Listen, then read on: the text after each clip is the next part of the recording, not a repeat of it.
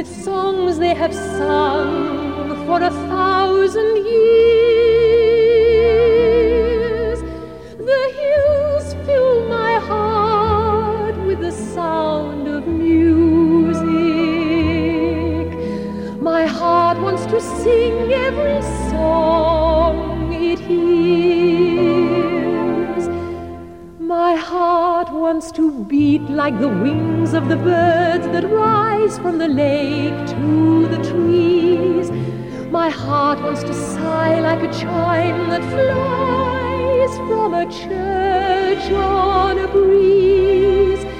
To laugh like a brook when it trips and falls over stones on its way. To sing through the night like a lark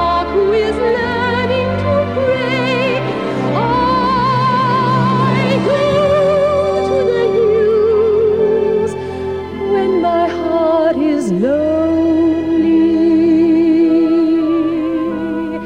I know I will hear what I've heard before.